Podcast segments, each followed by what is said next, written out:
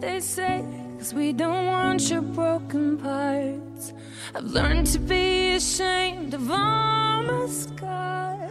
其实我觉得本身我和呆逼有一样的想法，就是因为已经长达一百二十天没有约炮之后，我突然发现，老子他妈三年了，真的吗？真的吗？我想问一句，真的吗？对，不好意思，听众朋友，你之所以听到这么小声的声音，是因为我已经被房客投诉了。操你妈！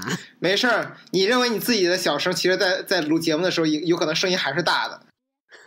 靠，就是可是现在是上午十点半，哎，他在睡觉吗？对啊，这很正常。疲惫的上班族们，好不容易得到一个假期，哪有像我们这么 workaholic，在元旦元元旦假期的第一天开始录节目，也只有我们三个人了。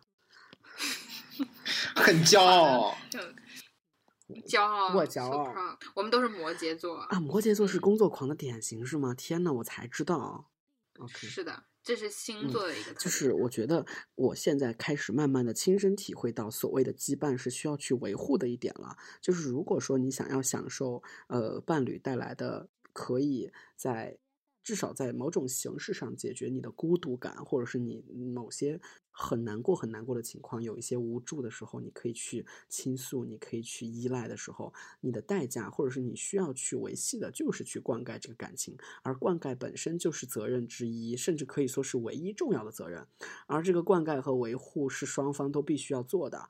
如果说你有一方缺了，其实你这个感情就是他妈是不平衡的。就是我不是说，嗯，谁爱谁多一点是一定不能允许的。我觉得恰好相反，就是谁爱谁多一点肯定是不平衡的。但是在感情在这样一个 connection 的维系上，我觉得必须是要两个人共同做出努力的。这个是我之前一直听到的嗯大道理，但是我现在真实的理解了它，也体验了它。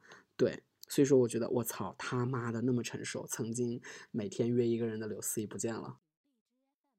啊，然后就基于这点思考，我还觉得其实感情生活也是扪心自问和行为导向的。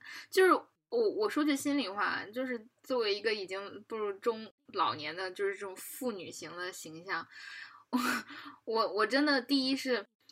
我觉得年轻时候，我们认为感情生活是内心翻江倒海的，是内心戏，就是你在一个见酒吧见了一个妹子，你要不要去勾搭她？然后你纠结这个问题，纠结半天，然后勾搭她了，最后怎么怎么样？然后，但是其实你的行为是非常非常少的，就是你并没有为爱情在行为和实质上付出很多。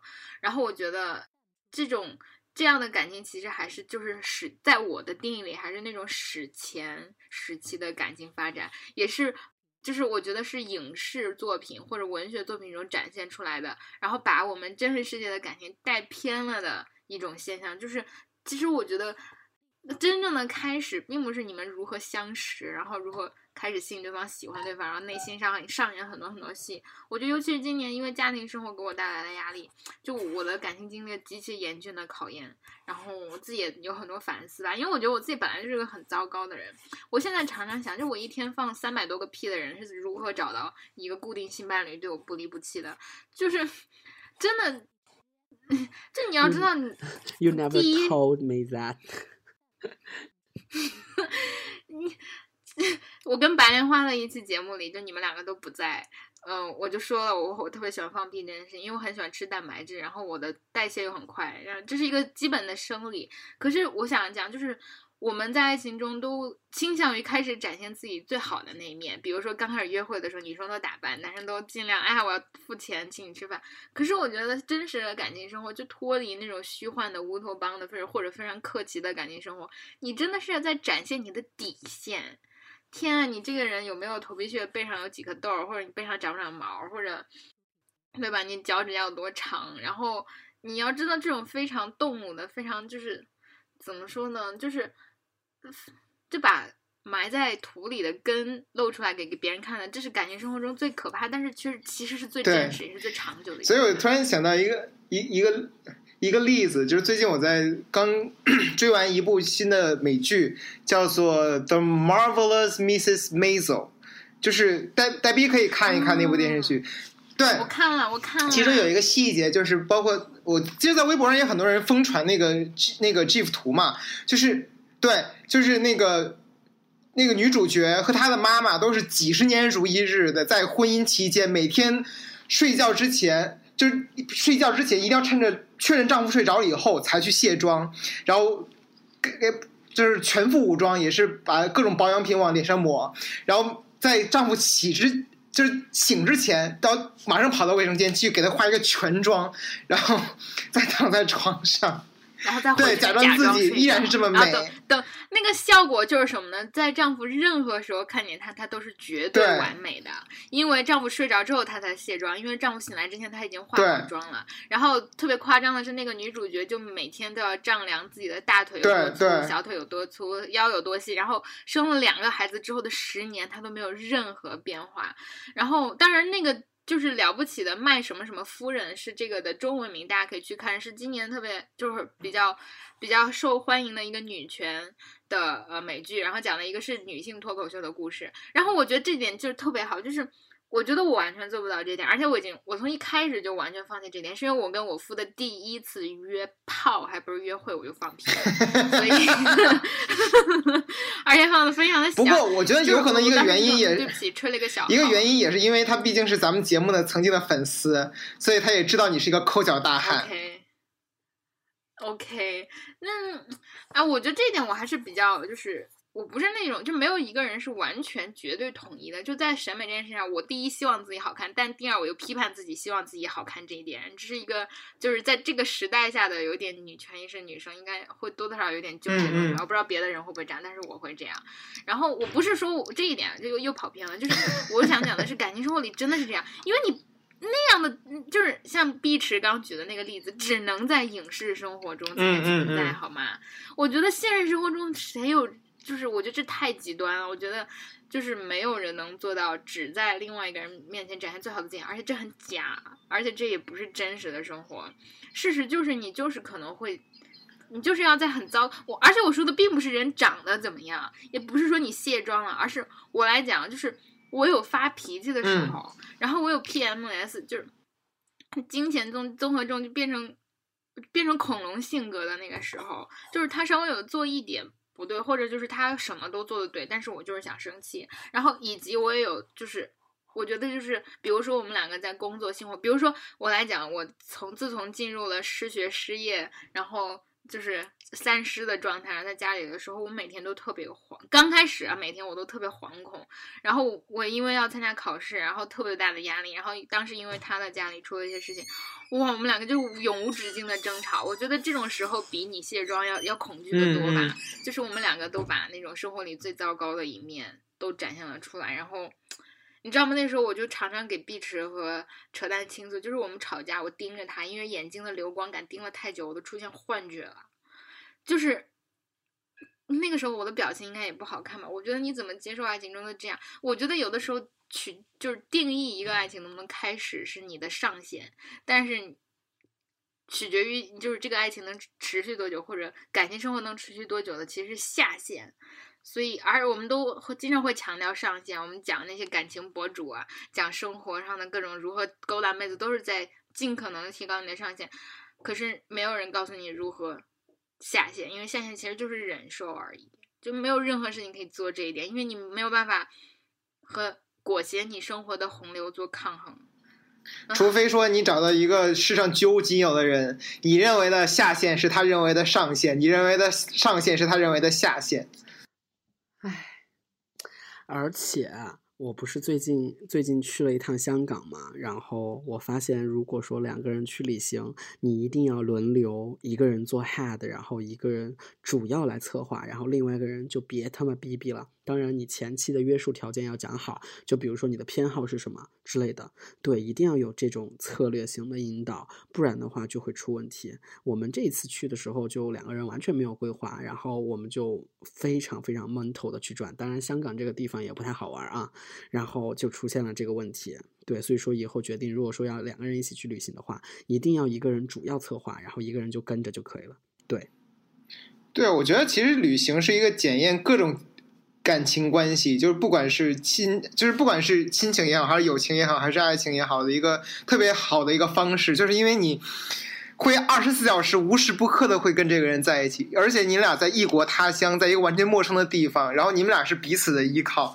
然后这个时候就会由一些就是开始你不断的爆发出你的自己的这个下限，然后给对方去看，所以真的是一个。I know，所以我们三个的友情真的是无比的坚固，你知道吗？因为我们我们一起去了日本，还挺开心的。然后我和碧池去了尼泊尔，我也觉得还好开心。虽然去日本就各种，比如说，哎，但是也这这虽然还是也是各种妥协的结果吧。比如说，因为扯淡流不能吃海鲜，所以我们没有办法去吃大阪的大螃蟹之类的这种事情。天呐，我都记不得了，我记你一辈子。但是还是很开心的，就是哎，好想你们，好想和你们出去一起出去玩儿，妈呀！但是 但是我的这个角度，我的这个角度显得我特别帅，怎么办？天呐！而且就是周碧池和侯继江，侯继江这个角度特别像宋丹丹，小短宋丹丹。哦，我来总结一下，二零一七年我被人分别说过像什么？第一，我像毛泽东；第二，我像瘦版的贾玲儿；贾玲儿，贾玲儿；第三，我像宋宋丹丹。还有谁？宋丹丹，这个 exactly 就是宋丹丹，有一点宋丹丹，宋丹丹真的很像。啊。我绝望了。二零一八年，我的心愿是整容。哎，我觉得，哎，真的，真的是有的时候，还真的觉得自己得赶紧工作挣钱，然后去开始一点点做微整。一点点做微整。但是我觉得呆逼说的对，就一旦我们戴上这个红舞鞋，脱不下来了，真的脱不下来了。其实我现在就算帮家里面还钱，我的钱还是。够的，但是我就觉得不爽，嗯，哎，这是永无止境的深渊，对，就是，哎，我记得谁跟我说过呀？是是是谁？哦，对，那个谁跟我说过？是一个不具名的女同学，对你说，代号冯美娜，真实姓名不详。就是他当时跟我说，他当时我们俩当时是还在高中的时候，还是已经上大学本科的时候，我我忘记了。但是他有一次就说，他某一天，当时是跟朋友一块出去玩，坐在哈根达斯店里面，然后那个看到那个就是橱窗里面摆的那个冰淇淋蛋糕，他就他就在想说，以后如果自己真的从事了新闻业，以后还能不能？有钱自己用自己挣的钱有闲钱去吃这种冰淇淋蛋糕这种东西，我说为什么不行啊？就是说就是就，然后然后就说，比如说我就觉得说以我现在那个各种想买的东西，我就觉得我以后养活不起我自己。然后他就突然爆出了一句，就是说一个人的消费能力跟他的挣钱能力是成正比的，而且是是是是这种正比，是你想要。消费多少东西，你就一定会挣到多少东西。虽然我不确定这种理论到底有没有，到底是不是正确。我觉得这个理论是不对的。这个这个逻辑，这个 这个逻辑的，在这个层次上对，就是当你想要这个东西，你会提前用信用卡消费，在信用卡消费，你为了还债，你就必须要挣到这个东西。好吧，经过扯淡的解释，我觉得他说的对。所以说，信用卡好。但是，嗯，前段时间啊，我我读到了一个帖子，就是就是讲现在因之所以会产生大量的女大学生用身份证裸贷，还有有援交，还有呃，因为上一个专栏我讲到了性权，然后我其实有一个观点是，我觉得现在的性被利益绑架的太深，因为女生会拿性做交换。嗯，其实有的男生也会，然后呃，他有可能是直接的兑现，有可能是职场中的利益。然后我个人觉得，就是性并没有得到真正的解放，对吧？但是没有解放，可能什么东西都没有一个终极解放，无非是是你选择被宗教绑架一下，还是被利益绑架一下。可能有的人支持性工作者，或者支持就是卖淫嫖娼，就是因为嗯，他觉得这是公平的。然后有的人不这么认为，但是哦，anyway，我想说的就是。有的人消费，但他就是挣不到这么多钱，他也就是没有还这个钱的能力。然后我读的那个帖子，他又讲了一个女大学生，妈妈其实特别辛苦，然后还是做那种就是保洁的，然后每个月给她一半的她妈妈的工资，让她去上大学。结果这个女生就是被美妆博主给洗脑，就买各种各样的口红，买了各种各样的包，然后最后还不起，然后就去做援交女了。然后做了援交女之后，就会。变本加厉的，而且你要知道，其实现在商家真的是无处不给你下圈套，因为你们要知道，很多很贵的东西在淘宝或者在这种购买方式上是可以那种无息分期，就是十二个月几百块钱，然后你真的会有非常非常大的诱惑。然后现在花蚂蚁花呗各种各样的，然后其实如果我不知道大数据啊，但是就我在那个帖子，那个帖子是个特别有。大 V 就很多人，下面有几百个帖子，然后大家在分享这样的事情，就在讲自己身边的人。我觉得其实有很多人在买自己买不起的东西，然后这是非常普遍的，尤其是女生。然后因为他们更容易去买，就是因为更多的那种商业圈套针对的是这个群体，尤其是年轻的女生吧。所以我觉得刚刚那个理论其实不是那么合理。我觉得大家，哦，二零一八，我也希望我自己能花的，因为没有想挣的更多，想挣的更多，但是因为预期不会挣的更多，所以就是，而且确实都是没有必要的消费了。我觉得什么衣服、鞋子、包啊，天，我其实还是觉得太可怕了。就是我还是觉得大家应该不是说把投资或者怎么样，就是有有一种观念，这很奇怪，为什么女生一定要？这样再那样，然后你的自我感觉良好，真的依托这种物质。其实，我觉得我不反对消费，我觉得钱本身是作为一种让社会更有效率的工具。但是现在确实有点跑得很偏，然后我觉得它也是有一天会 雪崩，知道吗？哎，我我也是一个消费主义的奴隶。昨天。我们都是昨昨天晚上，然后那个吃完饭往往往宾馆走的路上，然后路过一家就是自己还挺喜欢的服装店，那个品牌的服装店，然后进去逛了一圈又看上了一条裤子，然后现在还记得那条裤子。嗯，哎，我觉得这些东西就没有办法挥之不去，就即使我读了很多，就是。各种各样的批判性的文章，然后也一清醒的意识到这些圈套，然后也都每天在看自己的账单，但是我也有物欲，就他确实在你脑里脑子里挥之不去，我就没有办法吧，这就是就是这样，然后大家就好自为之吧，大不了就 去做眼教你，就是。你知道吗？就是我们只有两个出路，要么是去做援交女，要么是成为包养以后包养自己随便怎么喜欢姑娘的小金主爸爸。就是，哎，就是这是确实没有办法，但他也怎么说？他也就是这样的。为什么突然聊到这么沉重了？本来不是说，本多开心啊！有那么多自己买不起的东西，特别开心。尤其是这种感觉在年，没，尤其是在年底，你知道吗？年底都是有一一只一只要遇到过节，就是各种商家一定在打折，然后一打折的话，你就想买东西。一到年底吧，然后你就更想买东西，然后就是，哎呀，我的天呐！就止不住了，就是双，我是双十一，双十一买完了一波以后，感恩节，感恩节买完了一波以后，圣诞节，圣诞节买完了一波以后，马上就新年了，新年买完一波就春节了，你说这有完吗？没有完。冬天就是这样的，嗯，我我我来讲，就是我最生气，生我自己的气，关于物质的一点，就是我还好吧，我没有那么就是每个节或者都会赶上，但比如说我前段时间丢了我的耳机 AirPod，然后。我就发现，就是它确实会在不断的升级。比如以前我用最普通的耳机也没什么感觉，但是后来我用了 BOSS 的降噪耳机，我的妈呀，我的人生打开了新的篇章。我你知道吗？就是 让我直接高潮射出来。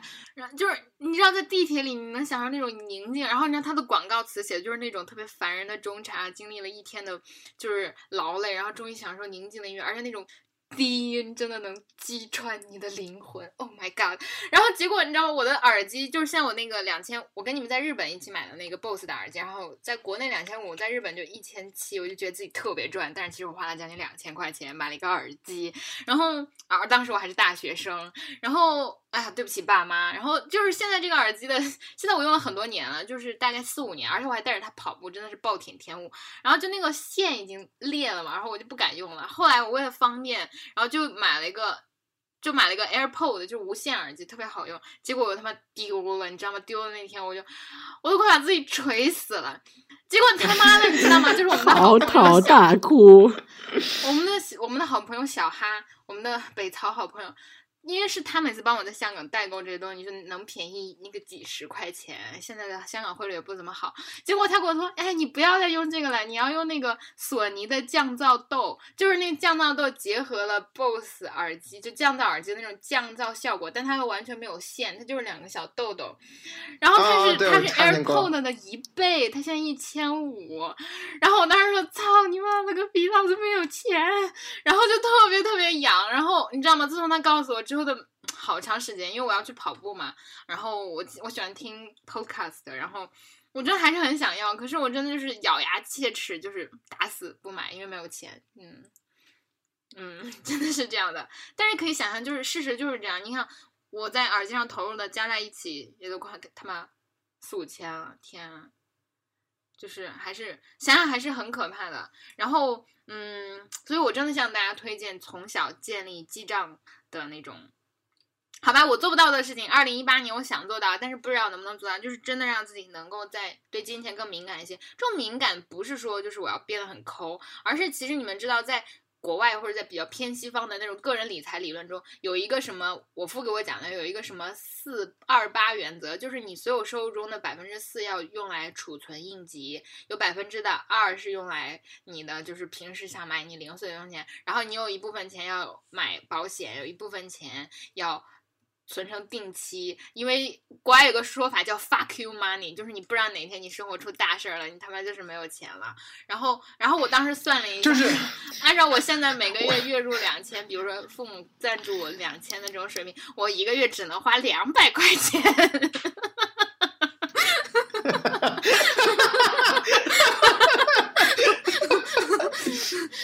然后我想击穿的一个谎言就是，虽然这个理这些理论全是西方的，但你论储蓄的金额谁少，那一定是西方人少，就他们真的不存钱。然后就是他们的钱，要不然给房东，要不然给各种保险公司，要不然就还信用卡公账账单，就不可能再存下钱的，是不可能的。嗯，然后要要不然就是还自己的学生贷款，就就一个个的穷的要死要死的。是的呀，所以我还是挺挺敬佩我们爸妈的，就是父母那一代还是挺厉害的，他们 供我们上大学，供这一个二个败家子儿、白眼狼、败家老娘们儿，嗯，所以也很佩服刘思怡。是的，我们在这里经济独立第一人时候，经济独立还帮爸妈还钱，真的是。我们小朋小伙伴中的楷模，给你颁发小红花。所以，所以，我他妈容易吗？我他妈愿意吗？操！你以为我愿意啊？所以，对于我来说，真的，二零一八年对我来说最大的一个挑战，挑战就是我他妈终于要毕业了，我真的要毕业了，我怎么办呀？没事的。哎呀，飘吧。哎，所以说，所以说你怎么怎么规划，怎么想的？就是毕业之后肯定会申请一年 OPT，就是还会至少在美国待一年，然后那一年的时候肯定是自己努力的找实习，就算自己先找不到长期的能够给我解决 visa 的实习的话，也肯定先找一些短期的，比如说兼职啊，或者是打零工啊，或者怎么样这些东西，能够先负担得起自己的生活花销，然后同时努力的找能不能。给我解决 visa 问题的工作，虽然我觉得很难，或者或者或或者或者先找个人梦想呢？或者先找个人结婚，或者先找个人结婚解决自己的。但是如果可以，你真的要结婚，真的这是我对你的奉劝。我觉得我已经没有这样的，我和刘思怡 都没有这样的机会了。你真的不要 settle down。你是你是我们你是我们移民真的，如果有个有个。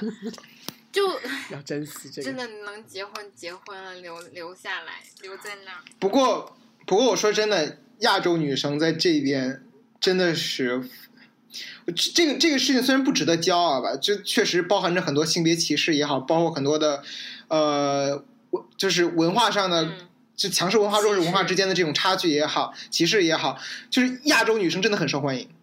我这边已经知道不止一，就是我们学校毕业的，就是在校的或者毕业的中国留学生，已经有三个人还是四个人，要不然是已经跟白人男人订婚，要不然已经是结婚了。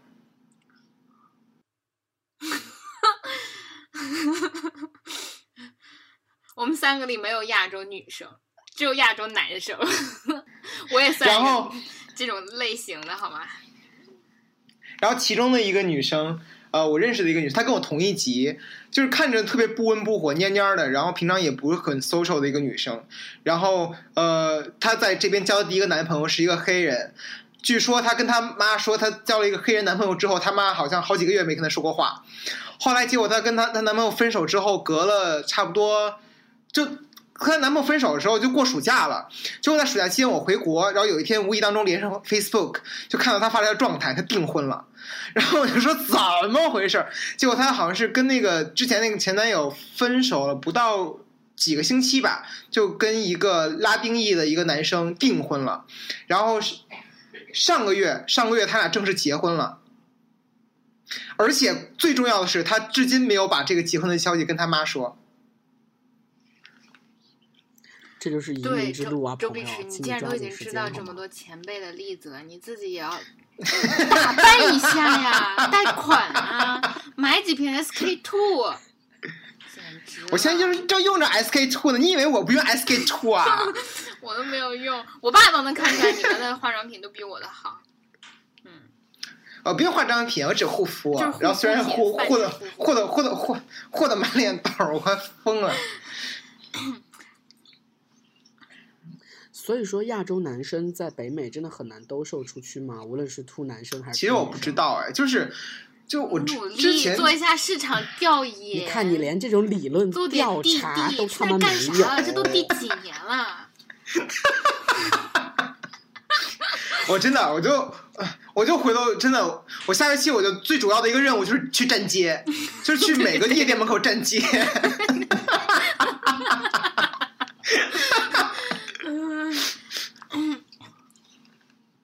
你听着用了吗？你 Jack D 用了吗？哎，用了吗？不不不不，都没用，是不是？说一个你化了吗？说我一个特别羞耻的一个事情，就是我每次一登这些软件以后，好多就第一番找找上我的永远都是四五十岁的，然后我就你有挑三拣四的理能耐吗？你有资格挑吗？四五十岁的，没有六七十岁的你也得接。不 不。新年新目标就开始接活儿，就是降降低自己的标标准，捂着眼睛往床上一躺，喝多了 直接就就爱咋咋。啊，我们没有节操。真的是，哎，对，真的就事论事来讲，理论上确实如此。如果说你真的能够忍得恶心的话，你就可以哎，说真的，你研究一下，你研究一下那个政策吧。你是结婚多久可以拿到永？不知道哎，我就是虽然拿就短期就有，就有可能有可能是我我觉得程序有可能是这样，就是呃结婚之后，你就算先拿不到就是美国公民身份，你也能拿到比如说至少长期居留的签证，然后这个签证能允许你。一是长期留在这儿，第二个是你可以可以就是自己去找工作，然后就如果你稳定的在这边，要不然工作很多年，或者要不然呃有稳定的婚姻关系的话，有可能就会取得 citizenship，嗯。对，而且还不是绿卡，就是美国公民，嗯，但是不会很容易的，还是要等我们都等不是很容易啊。你就你你你就想到《Modern Family》里面那个 Gloria，那 Gloria，就是他结了多少年婚之后才才去那个去去去宣誓成为美国公民的呀，对吧？是这样的，长路漫漫。长路漫漫呀唉，要不然回头啊，我不知道，就是我不知道华裔在北美这边的，如果说像你那个领域的工作到底是什么样子的，你有研究过吗？你已经有些有些就是电影公司确实在这边有它的分布嘛，包括万达也好，包括光线，包括乐视都有。虽然乐视哎呀，就现在都成那样了，就你就不想了。继续？乐视影业现在仍然是乐视的一个高价值资产，好吗？乐视成那样，不代表乐视影业成那样，那都已经是独立的子资产了，和乐视网一样。但是但是乐视确实这几年没有什么，我有个问题，他们哎说给你工作，会给你乐视影业现在还，他给工作必须走啊去啊！就算天天就跟那审那些乱七八糟剧本也去啊！就就如果不给，对有工作肯定肯定肯定去啊！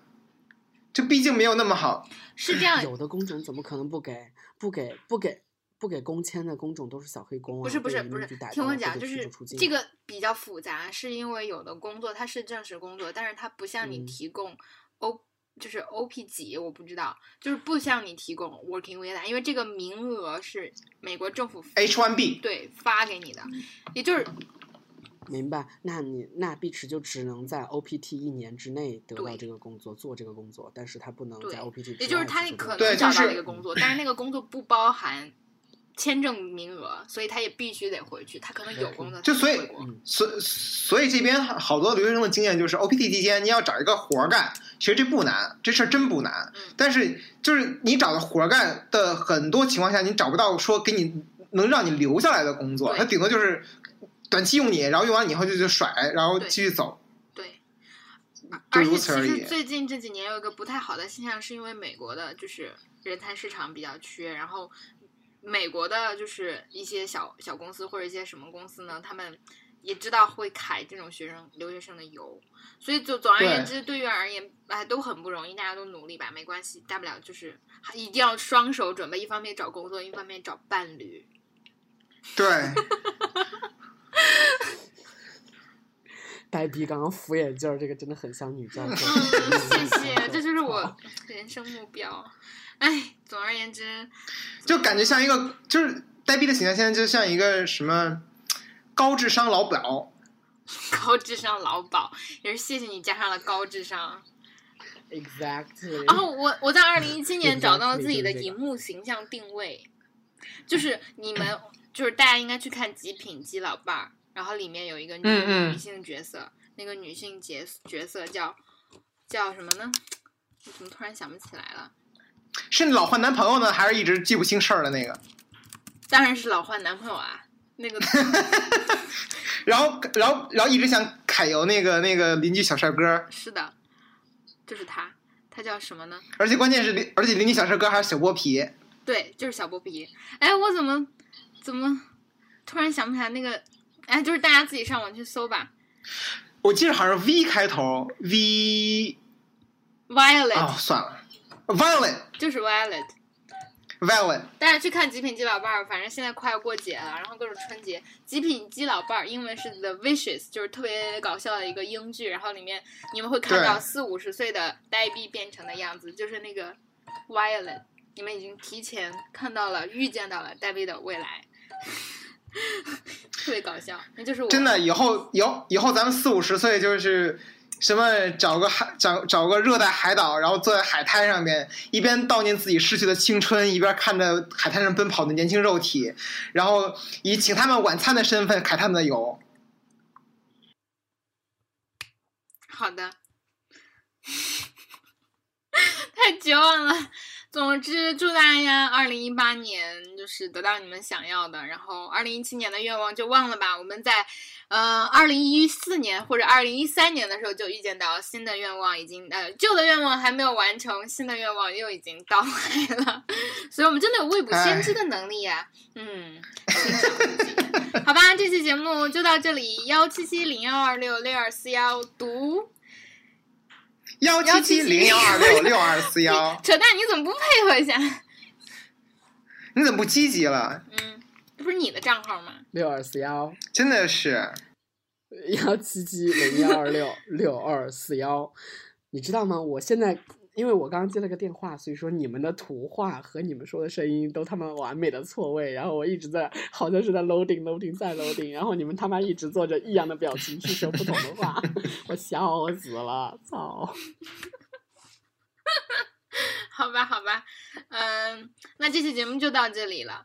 也欢迎大家跟我们分享你们二零一七年的经哦，我在最后加一点点好不好？就我刚刚昨天晚上我闲的没事干，我们好久都我们三个真的是哦，还有二零一七，我们应该反我们应该反省自己这一点，我们真的都没有好好管我们的北曹，我们三个就他妈乱录节目，说一堆废话屁话，然后我们都好久没有登那个微信公众平台，然后昨天晚上我上了一下，然后就跟大家发了一个二零一七的最后一封信，然后那是我写的。哦，那是你发的呀？对呀，你觉得呢？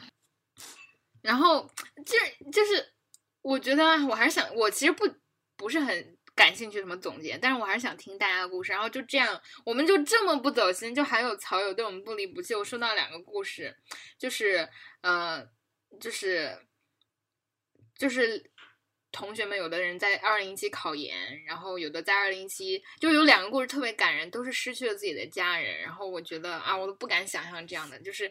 虽然我们都经历了生活中很大的来自家庭的冲击，我和碧池啊，不是我和扯淡，但是我们都还没有失去什么人，所以，然后，嗯，有的人一直在考研，然后就没有考上；有的人觉得考研，而且是考的北大的研，然后觉得好像好像，我觉得是有希望的。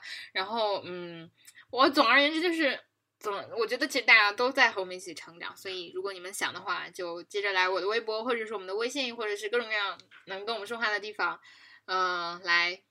就是留言，然后分享你们的故事，然后祝你们的二零一八非常的顺利，不要像我们都这么怂。好吧，这期节目就到这里，怎么样？拜拜。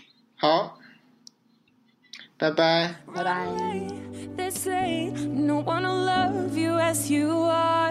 but I won't let them break me down to dust. I know that there's a place for us, for we are.